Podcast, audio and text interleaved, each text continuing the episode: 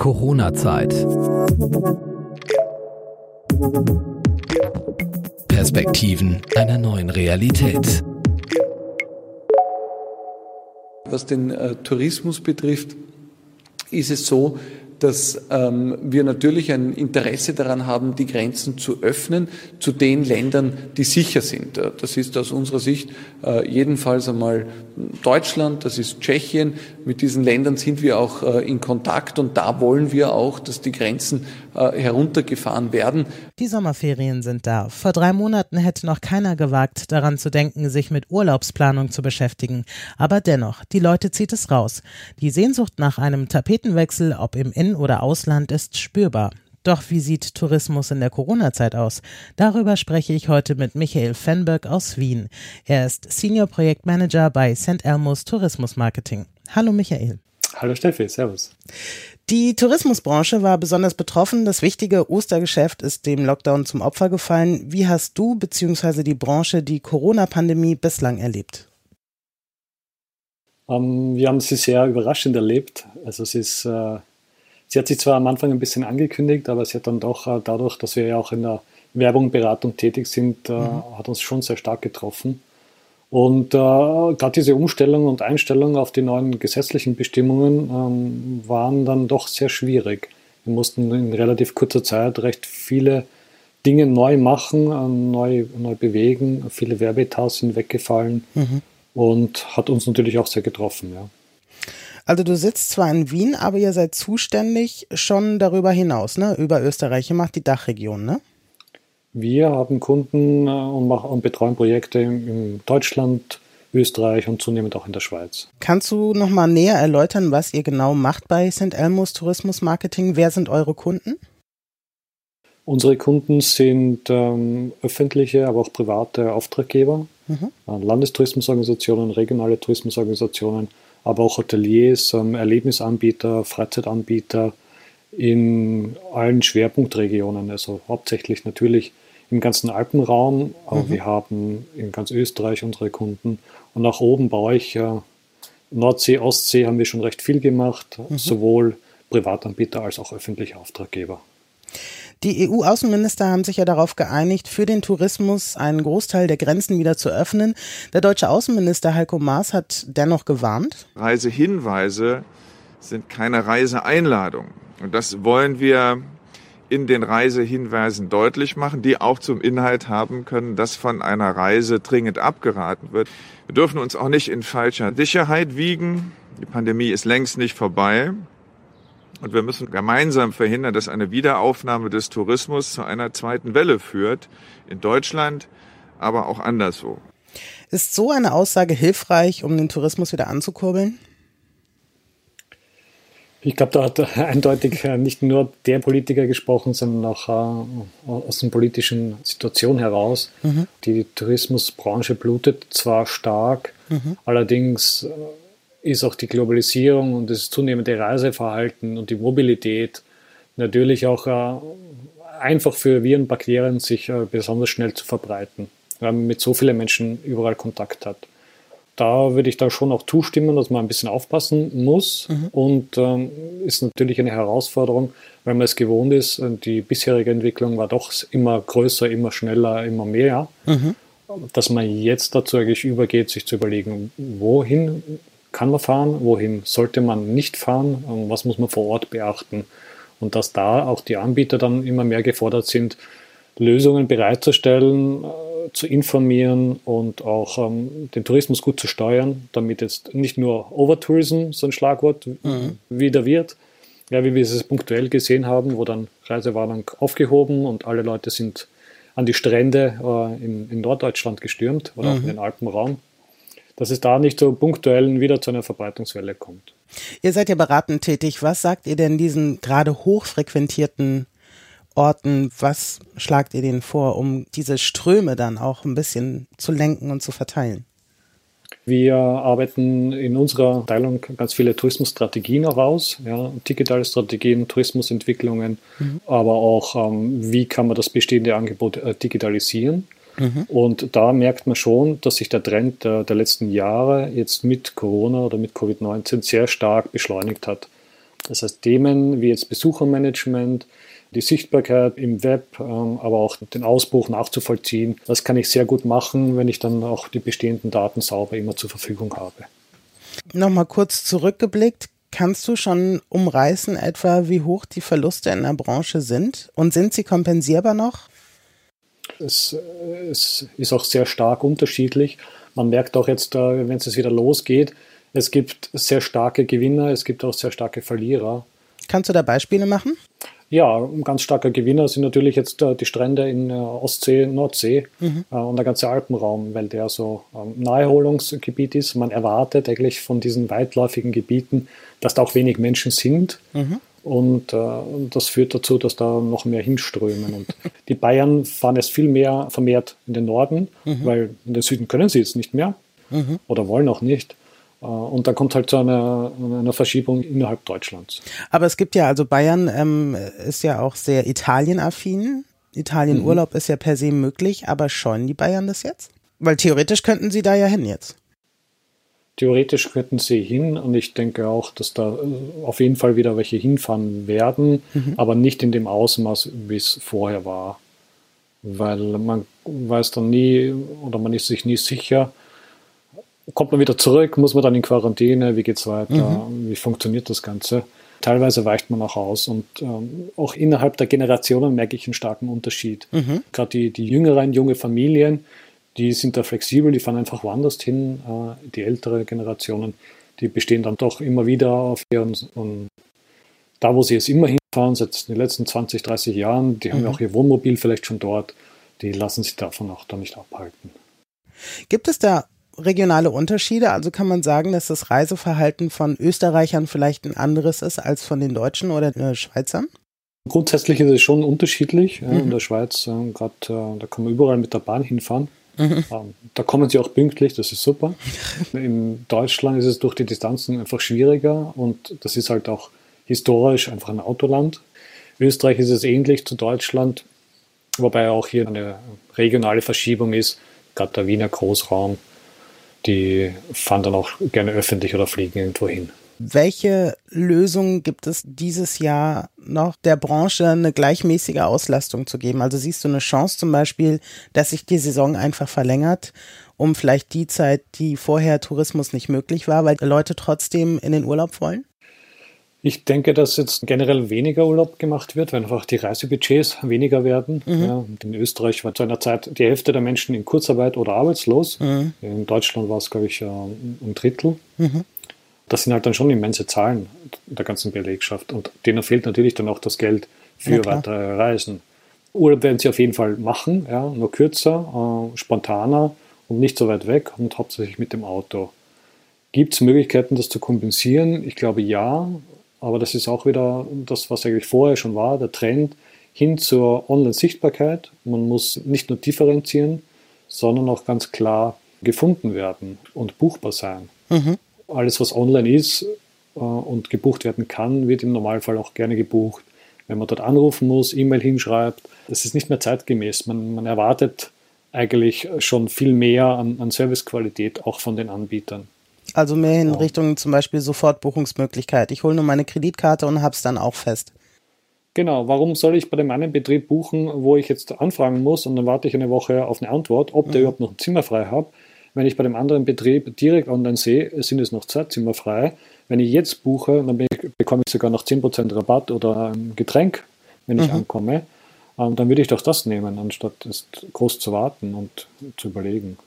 Kannst du sagen, welche Regionen da weiter sind als andere? Also kann man sagen, ich sag mal, Tirol als äh, so das hochfrequentierte Gebiet, gerade was Ski oder sowas betrifft, ist da vielleicht schon weiter als jetzt hm. der bayerische Wald?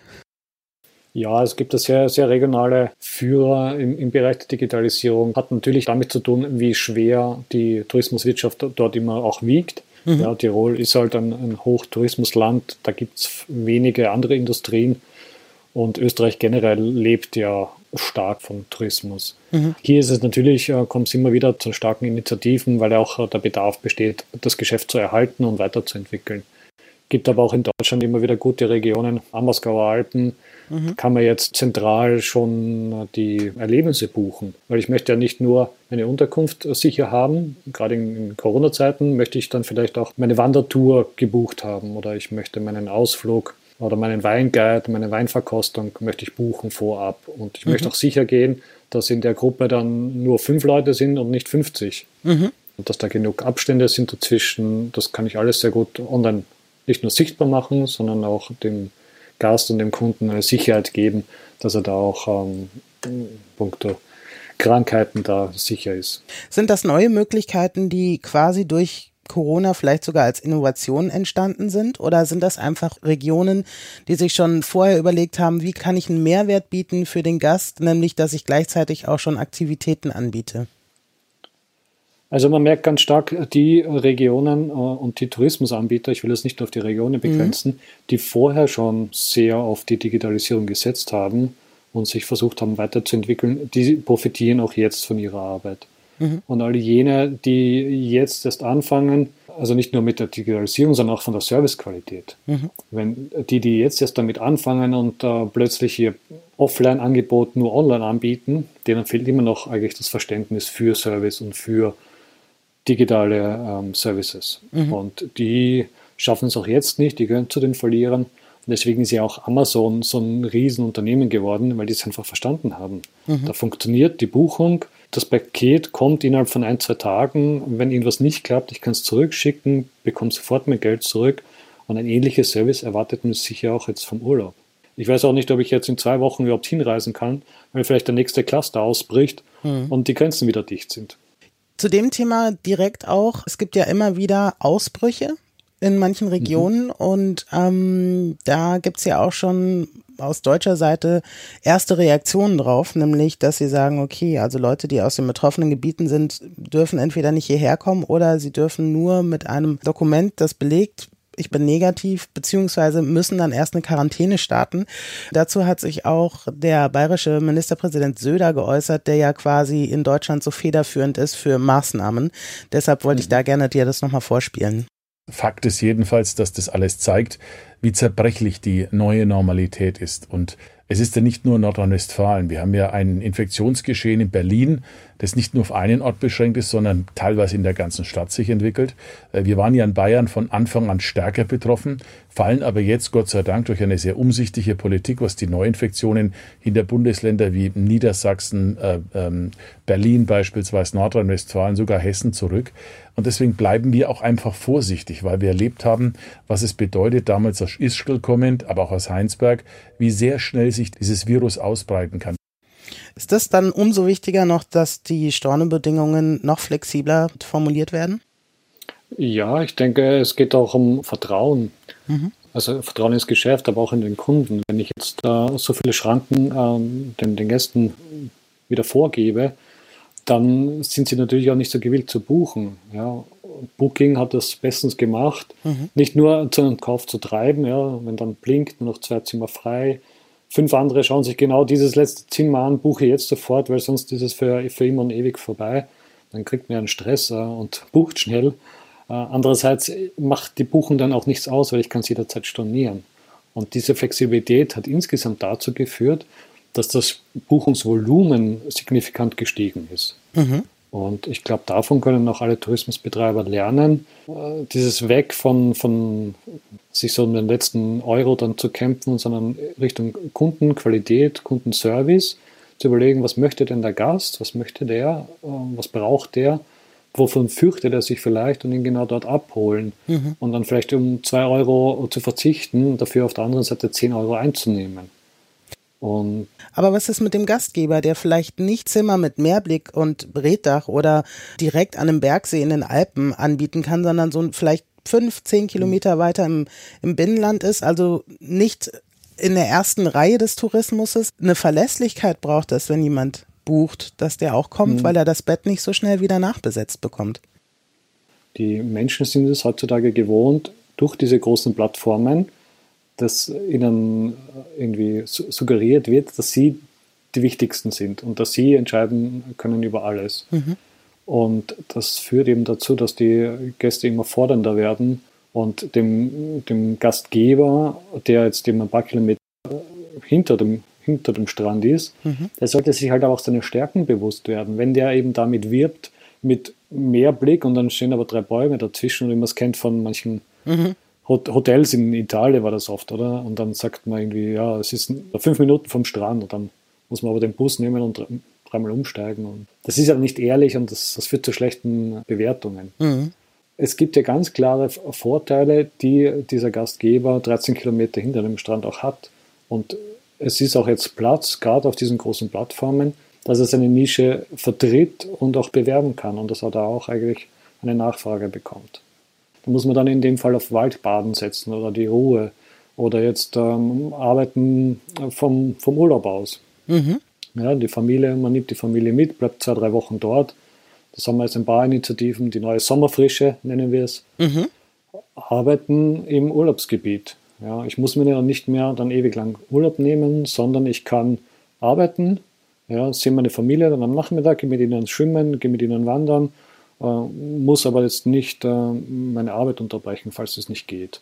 Und das ist gerade für Familien mit kleinen Kindern, die jetzt nicht immer eine Betreuung haben, vielleicht interessant. Für Familien, wo die Frau in Karenz ist und ein bisschen Zeit hat und noch raus möchte, und trotzdem als Familie zusammenzubleiben. Das heißt, müssen auch die Gastgeber sich dann darauf einstellen oder das berücksichtigen oder vielleicht sogar aktiv anbieten, dass sie zum Beispiel auch eine Infrastruktur anbieten, einen Schreibtisch, einen, genau. vielleicht einen stabilen Internetzugang und nicht irgendwie eine Antenne, die rüber zur Hauptwohnung des Eigentümers führt oder so, die je nach Schwankung dann auch mal funktioniert oder nicht. Mhm. Sollten da die Gastgeber mehr investieren? Auf jeden Fall, ja weil sonst werden sie nie durchdringen. Ich habe eine Zahl, wir haben jetzt da alles, was die Inhalte im Web betrifft und auch die Webseiten, die erstellt werden, mhm. in den letzten paar Jahren sind äh, 70 bis 80 Prozent aller Inhalte, aller Webseiten entstanden, die es gibt. Das heißt, wir haben eine extreme Zunahme an, an Angebot, auch online. Mhm. Da muss ich mir schon sehr genau überlegen, äh, auch im Hintergrund mit dieser ganzen Globalisierung, wer bin ich denn, was kann ich denn, was kann ich auch anbieten? Und hier meine Nische suchen, um auch meinen Betrieb auszulasten. Und wenn ich halt nur zwei Zimmer habe, ist es vielleicht leichter. Ich eher schauen, dass ich langfristig vermiete, weil dann habe ich weniger Arbeit in der Quise mhm. und kann mich auch so positionieren, eben mit diesem Homeoffice. Ich kann mich auch positionieren als diese Sommerfrische. Äh, das kommt auch je nach Ort und, äh, und Location halt drauf an.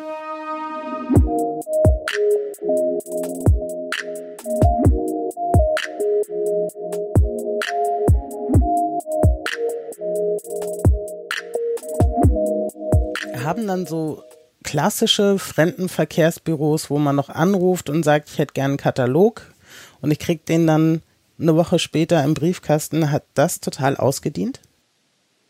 Nein, also den Katalog darf man jetzt nicht ähm, einfach außen vor lassen, genauso wie Fernsehen nicht.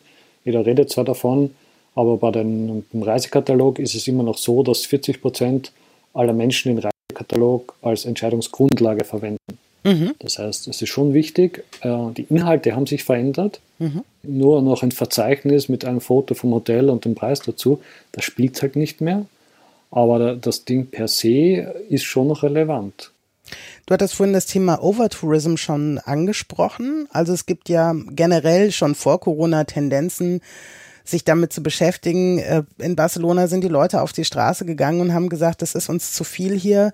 Hallstatt am See in Österreich, super kleiner Ort, wahnsinnig überlaufen. Ähm, ist Corona auch eine Gelegenheit zu überdenken, Stichwort Nachhaltigkeit, sich touristisch neu aufzustellen? Gerade mit Hallstatt ist es ein, ein lustiges Phänomen. Äh, die sind nämlich wieder voll nämlich mhm. jetzt mit österreichischen Urlaubern, mhm. weil die sagen, es sind mal keine asiatischen Touristen da, jetzt können mhm. wir mal hin. Und es ist ja wieder überlaufen. Macht aber nichts. Äh, also es ist ja auch ein wunderschöner Ort. Ich war auch schon ein paar Mal da. Mhm. Wir reden eigentlich hier in der, in der, Beratung nicht von Overtourism, sondern eigentlich nur von schlecht gemanagten Tourismus. Mhm. Und da brauche ich einfach ein ordentliches System, mit der Vorausplanung, ja, dass die Reisebusse sich verpflichtend anmelden müssen, dass es ähm, fixe Stellplätze gibt für Busse, dass es fixe Plätze oder Zeitslots gibt, die Gruppen in den Ort können. Ja, da gibt es Möglichkeiten, das auch zu steuern, auch dass es zu einem Zeitpunkt und an einem Ort nicht zu viel wird. Dann ist es gar kein Problem. Das ist ja oft dann immer nur das subjektive Gefühl, Wenn rundherum plötzlich 100 Chinesen stehen, dann ist das einfach unangenehm. Es fühlt sich dann nicht mehr nach Österreich an, ne? Also ich habe einen Bericht genau. über Hallstatt gesehen und tatsächlich das, was du auch gesagt hast, es waren dort halt einheimische Touristen quasi da aus der Umgebung oder halt aus Österreich, wo ja. auch ein Einheimischer sagte, das ist jetzt wieder Hallstatt. So, das mhm. ist, so haben die Leute auch die Möglichkeit, mal unseren Ort zu sehen und nicht ja. quasi so mit dieser Invasion an Touristen, unabhängig davon, wo sie herkommen. Aber wenn die Busse sich anmelden müssen. Also es muss ja dann trotzdem, wenn es gelenkt wird, gibt es ja dann auch weniger Zustrom. Mhm. Das schlägt doch dann zu Buche, auch was die Umsätze betrifft. Ja, aber wenn ich weniger Zustrom habe, ähm, der Zustrom, der aber dann noch kommt, mehr ausgibt, dann habe ich insgesamt ein Plus. Und da wollen wir eigentlich hin. Mhm. Ja, wir wollen jetzt nicht mehr Tourismus, sondern wir wollen ja eigentlich mehr Umsatz. Und mehr Umsatz kann ich ähm, relativ leicht über andere Möglichkeiten sehr gut ähm, generieren. Zum Beispiel im Fernsehen kennt man es ja auch. Ja? Die, die Werbeslots am Abend um 20 Uhr sind die teuersten. Mhm. Da wird am meisten geschaut. Und warum macht man es nicht in den Tourismusorten auch? Ja, dass am Samstag oder am Wochenende zur Primetime einfach genau zur Primetime die Preise höher sind und äh, sonst halt dann weniger. Da kann ich auch sehr gut steuern, wenn am Montag Vormittag immer alles leer ist. Warum spreche ich dann nicht die Pensionisten an oder mhm. die jungen Familien, die da vielleicht Zeit hätten, äh, da zu kommen. Ja, die kriegen einen Preis. Ich habe auch meine Auslastung, ich kann auch meine Mitarbeiter bezahlen und äh, habe insgesamt äh, ausgeglichenen Tourismus, weniger Peaks und die Touristen können sich aussuchen, weil ja auch Preise und Zeiten transparent kommuniziert werden. Das heißt also mehr Richtung Qualität statt Quantität? Auf jeden Fall, ja. Müssen die Orte dann auch mehr bieten? Um die Qualität zu steigern? Ich denke, dass sie äh, generell das ganze Angebot professionalisieren müssen, mhm. modernisieren. Mhm. Und dann gleichzeitig dann auch ähm, überlegen, wie sie negative Tendenzen einschränken können, wie jetzt der ganze Influencer-Tourismus, diese Sehnsuchtsmomente, Instagram, mhm. ähm, mhm. denke ich, wo dann immer die tollsten Bilder von irgendwo gemacht werden, wo es dann eigentlich gefährlich ist, wo es vielleicht nicht so erwünscht ist, ja, mhm. wie im Nationalpark. Mhm. Auch wenn wir geredet haben, Beispiel Hallstatt, das wurde eins zu eins kopiert und in China aufgebaut. Genau. Ja, da kann man das ja anschauen. Und das hat dazu geführt, dass noch mehr kommen.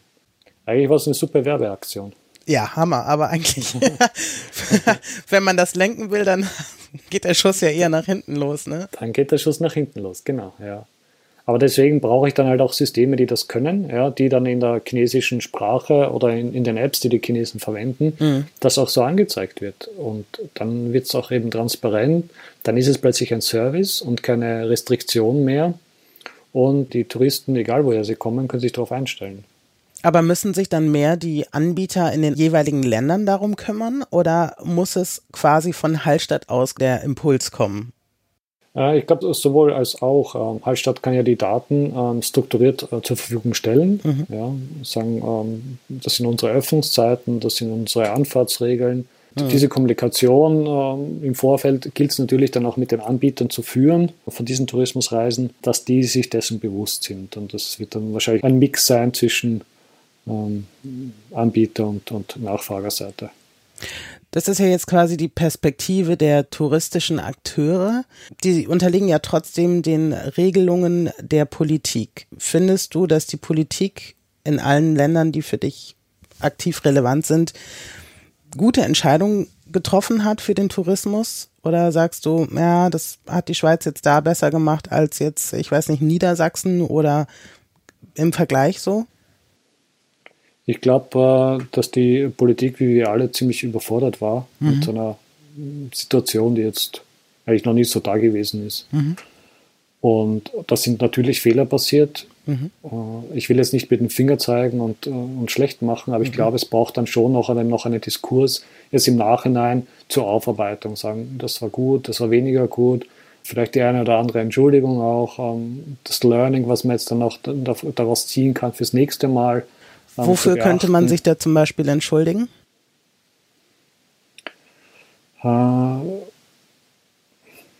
Ich bin ein bisschen zwiegespalten, weil einerseits verstehe ich, dass man sagt, man braucht einfache Regeln, wie bei uns in Österreich. Das war mit diesem ein oder eineinhalb Meter Abstand und mhm. alle öffentlichen Lokale mussten sperren. Mhm. Andererseits denke ich, ist, wenn man sich jetzt die Clusteranalyse anschaut, äh, wo dann wirklich die, die Verbreitungen stattfanden, dann waren das ja primär ähm, Nachtlokale oder Orte, wo die Menschen sehr eng beieinander waren. Und das war dann eigentlich in Restaurants, in Supermärkten nicht. Mhm. Ähm, auch Kinder war, war jetzt nicht dabei, also Kindergärten, Schulen. Mhm. Da weiß ich schon, ich will nicht alle über den Kamm scheren. Ja, also mhm. es hat natürlich das leicht gemacht, wenn man sagt, ey, das gilt für alle in der Kommunikation, mhm. gerade in der Krisenkommunikation muss man schnell reagieren. Andererseits glaube ich, dass das schon auch ein bisschen ähm, vorschnell war an manchen Enden und es halt auch der Wirtschaft sehr viel wirklich Geld gekostet hat. Glaubst du, da hat es eine Lernkurve gegeben, mit Blick vielleicht auf eine weitere Welle, dass die Leute besser vorbereitet wären? Auf jeden Fall. Mhm. Also vieles weiß man ja, was man schon machen kann. Ähm, war nicht eine Wandertour. Mit einem Meter Abstand würde ja gehen, mhm. wenn man aber da muss man es halt digital auch, glaube ich, kommunizieren und auch sichtbar machen. Mhm. Sonst funktioniert es nicht. Also als regelmäßige Österreich-Urlauberin weiß ich, dass es viele, gerade so private Angebote gibt, die ich immer sehr schätze eigentlich, die echt schwierig zu erreichen sind. Also da ich das schon seit 15 Jahren mache, ja. weiß ich jetzt, wie ich an die Leute mhm. rankomme. Ich wechsle durchaus immer durch und hatte dieses Jahr vor dem Lockdown äh, einen Urlaub, wo ich tatsächlich vier Tage auf eine Antwort gewartet habe. Also es gab über eine lokale Tourismusseite die Möglichkeit, den Anbieter individuell zu kontaktieren und ähm, mhm. dann war erstmal nichts. Dann habe ich eine E-Mail bekommen und ähm, dann habe ich auf die geantwortet und dann funktionierte die nicht. Also ich musste dann da anrufen. Also ich war halt so beharrlich, weil ich mhm. weiß, was mich erwartet, dass ich da gerne bin, dass ich mich als Gast sehr gut aufgehoben fühle. Also ich war schon bereit zu gewissen Umständen. Was war das für eine, was war das für eine Aktivität? Ähm, also es war halt ein Skiurlaub im mhm. Stubaital. Genau. Und was und wolltest du buchen? Eine Ferienwohnung. Ah ja, okay. Also was ganz Klassisches. Die sind auch übrigens mhm. fast alle nicht auf diesen Plattformen vertreten. Also gibt das mal bei Airbnb ein, irgendwie Neustift im Stubaital oder so. Mhm. Da kriegst du gefühlt fünf Treffer. Und du weißt aber, dass es 500 gibt oder so, ne? Mhm. Und das ist halt super mühsam, wie du sagst. Mhm. Und das betrifft jetzt nicht nur die Übernachtung, sondern auch die Aktivitäten. Mhm. Ähm, ein Skikurs, ja, dann vielleicht Après-Ski, ein Abendessen, ein schönes, ein Thermenbesuch. Da gibt es ja einiges, was du an Aktivitäten dann noch machen willst. Und das Schöne ist ja, sag mal, an den digitalen Möglichkeiten, ich kann mein Angebot als Anbieter, egal mhm. ob ich jetzt eine Unterkunft bin oder um, Aktivitäten anbiete, ich habe ein System, wie ein E-Mail-Programm, kann man sich das vorstellen, mhm. wo ich meine Angebote verwalte. Da brauche ich nur einmal den Preis eintragen, einmal die Öffnungszeiten. Ich kann das Kontingent angeben und das System erstellt mir dann automatisch oder verbindet sich automatisch mit all diesen Plattformen, weil ich weiß ja nie, woher der Gast kommt. Mhm. Kommt er über die Tourismusseite, mhm. kommt er über die Buchungsplattform, ja, wie Get Your Guide für die Aktivitäten oder Booking für, für die Übernachtungen mhm. oder eher auch Airbnb. Und dann kann ich zentral mein, mein, Angebot, meine Kontingente verwalten. Ich muss nicht übersetzen, das machen alles die Systeme automatisch in den Sprachen. Die verwalten mit ihre Kontingente automatisch und ich kriege nur eine Notifikation, für Samstagvormittag sind fünf Leute angemeldet. Äh, willst du sie annehmen oder nicht? Mhm. Äh, wenn Schlechtwetter ist, kann ich sie mit einem Klick komplett umbuchen, kann sagen, was passiert. Ich habe meine Planungssicherheit nicht nur für die Buchung, sondern auch für die Zahlung. Und wenn wer dann äh, nicht, äh, nicht kommt, ja, was oft passiert, die Leute rufen an, sagen, ich würde gerne Samstagvormittag kommen und dann ist ja nervig. Und man ist Absolut. dann angekommen, hat vielleicht seinen Mitarbeiter bezahlt äh, und hat aber kein Einkommen. Und so kann ich all diese Probleme eigentlich mit, mit so Single-Lösungen das Schöne daran ist, man muss es nicht selber entwickeln, sondern das ist eben, das nennt sich Software as a Service. Mhm. Das ist ein Service von diesen Anbietern, wo ich eigentlich äh, mit einer ganz geringen Grundgebühr ähm, schon starten kann und der Rest, es ist dann immer umsatzabhängig, wie viel man dann zahlt. Gibt es so drei Tipps, die du geben kannst, zum Beispiel für Gastgeber, wo du sagst, nutzt diese Tools, die sind auch sehr anwenderfreundlich, weil ich weiß, es gibt auch Tools, da braucht man eigentlich eine Schulung weil die so komplex sind, nicht selbsterklärend, dass man einfach nach drei Klicks aufgibt. Und das ist mhm. ja auch so eine Barriere, sich damit zu beschäftigen, wenn es nicht selbsterklärend ist. Aber hast du so Tipps, wo du sagst, rüstet euch auf, es ist wenig Aufwand mit einem hohen Effektivitätsgrad, macht das, das und das? Ähm, also pauschal zu sagen, jetzt äh, pro Branche wird es ein bisschen schwierig, weil es da so viele verschiedene Systeme gibt und je nach Größe andere Lösungen. Ähm, grundsätzlich gibt es für jede Sparte ähm, sehr gute Lösungen. Mhm. Für Aktivitäten nennt sich das Aktivitätenbuchungsplattform. Mhm. Da gibt es ein paar auch in Deutschland. Oder für die Unterkunftsbetriebe sind das dann Unterkunftsplattformen. Viel wichtiger ist für mich äh, sind so die anderen Faktoren, die Sie eigentlich beachten sollten. Das möchte ich Ihnen auch allen mitgeben. Das geht quer über die Bank, egal ob Anbieter von Unterkünften oder Aktivitäten. Mhm. Und das ist eben unbedingt die Sichtbarkeit und die Buchbarkeit sicherstellen. Ja, mit zentralen Lösungen, mhm. Äh, die Schnittstellen zu den großen Plattformen schon haben. Weil Umgekehrt kann ich es genauso machen. Ich kann mich bei jeder Plattform anmelden, mhm. aber dann habe ich ja wieder nicht eine zentrale Verwaltung. Ich brauche die zentrale Verwaltung, die gibt es in jeder Branche. Das zweite ist die Glaubwürdigkeit und das Vertrauen ähm, herstellen und erhöhen. Mhm. Ja, also mit Bewertungen arbeiten. Ja, ich muss meine Bewertungen pflegen. Ich brauche eine Transparenz hinsichtlich der Verfügbarkeit, Teilnehmeranzahl, diese ganze Information, wann schicke ich den Kunden welche Informationen vor der Anreise und dann natürlich auch ähm, das Loyalitätsmanagement. Mhm. Bestehende Kunden zu akquirieren kostet nur 10% vom Marketingbudget. Mhm. Deswegen macht es Sinn, die Kunden, die schon mal da waren, pflegen. Ja, erfassen, nochmal anschreiben, mit Gutscheinen arbeiten. Gutscheine ist ein super Thema, um Umsatz zu generieren und ähm, auch die Auslastung zu erhöhen. Mhm. Das sind dann Reiseanlässe. Ich kann für Geschenke, Gutscheine, Muttertag, das sind mhm. so die Klassiker. Das, das funktioniert echt gut. Nutzen das noch zu wenige? Noch viel zu wenige, ja. Mhm. ja. Wenn also jemand das jetzt hört und sagt, Mensch, der Herr Fenberg, der hat echt tolle Tipps. Ich kann mir das aber jetzt nicht alles notieren oder das ist zu viel. Kann man sich an euch wenden und sagen, als Gastgeber, ich brauche da ein bisschen Unterstützung. Kannst du mir helfen, mich gerade was die, diese Digitalthemen betrifft, da besser aufzustellen? Ja, auf jeden Fall, ja. Ähm, ich will mich da auch jetzt nicht in den Vordergrund stellen. Es gibt sehr viele gute Berater, die genau sowas machen, die unterstützen. Als Anbieter kann man sich auch immer gut an den Tourismusverband wenden. Die mhm. bieten sehr oft solche Programme an zur Schulung, aber auch ähm, Systeme, die sie schon eingekauft haben, mhm. wo die, die einzelnen Unterkunftsanbieter oder Lebensanbieter zu günstigeren Preisen einkaufen können. Mhm. Kenne ich aus Österreich, da gibt es ganz viele Regionen, die das gesammelt einkaufen für ihre Anbieter und dann quasi als Service für ihre Mitglieder das auch anbieten die bieten dann auch die, die, die passenden Schulungen dazu an. Die haben sich meistens schon mit den Plattformen auseinandergesetzt. Mhm. Und das funktioniert eigentlich sehr gut. Wunderbar. Mhm. Michael, es war sehr spannend, auch die unterschiedlichen Perspektiven zu sehen, die auch den Tourismus betreffen. Ich sage vielen Dank fürs Mitmachen. Ja, danke auch fürs Gespräch. Corona-Zeit. Perspektiven einer neuen Realität.